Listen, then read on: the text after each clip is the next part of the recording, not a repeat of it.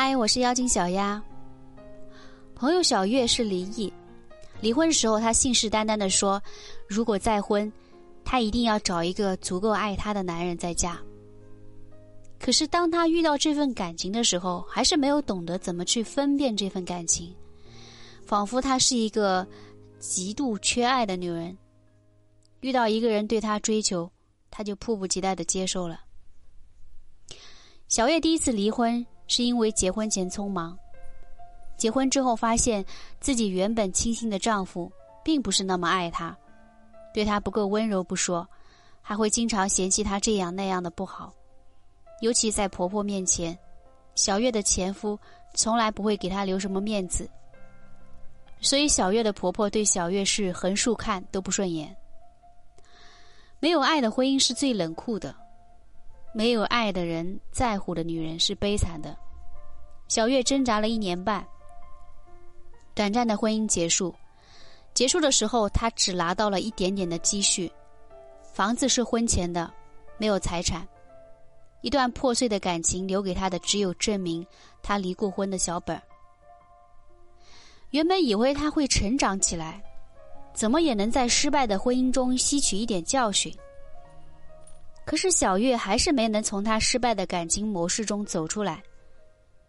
离婚没多久就遇到了后来的这个爱人，小月奋不顾身的爱了，投入了，又倾注了所有。最后，小月忽然发现，原来她在外地有家庭，被骗了感情不说，还被骗走了岁月和金钱。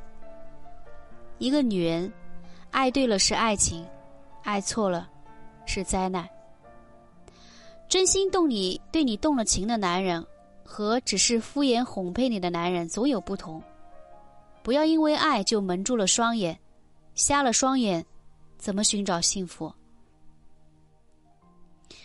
从心里真正在乎你的人、爱你的人，会在爱你的时候自己也陶醉。爱与不爱，单独相处时更能看得出。真正在乎你的人。更在乎你的感受，而不是他的需求。从心底在乎你的人和你单独在一起时，更尊重你的感受，尊重你的坚持。相爱，不是急于得到什么。小月和离婚后认识的这个男人，没有确定恋爱关系之前，男人约她见面很殷勤，礼物和惊喜也很频繁。当小月答应和他在一起的时候。他越过了很多感情和时间，十分迫切的想要和小月在一起。男人惯用的招数，你不答应就是不够爱我。痴傻如小月一般，最后答应了。可是之后得到的不是男人加倍对她的尊重和珍惜，而是更加无所在意小月的想法。真正在乎的人不会那么迫切的想要拥有什么，他更愿意和懂得去尊重爱人的幸福和感受。哄骗你的人在乎的是一时，是他自己的想法和需求，拿爱当借口，用所谓的爱蒙混了真情。一份感情目的过于明显，又会有几分真情？真心在乎你的人一定会给你一个未来，而不是只是和你享受当下。我们常说要珍惜当下，确实是让人珍视感情这两个字，当下很重要。不过，请每一个女人都记得，一份感情如果给不了你未来，那就不值得你投入其中。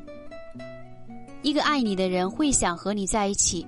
更会想永远的和你在一起，这是每个身在感情中人自私的天性。我们不允许爱被人分享，更不允许自己爱的人以后会不属于自己。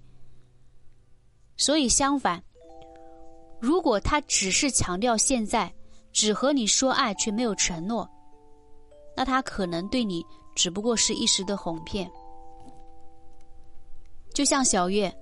离婚以后，自己以为自己以为是遇到了真爱，天真的付出全部的一切，为他洗衣做饭，为他花钱用心。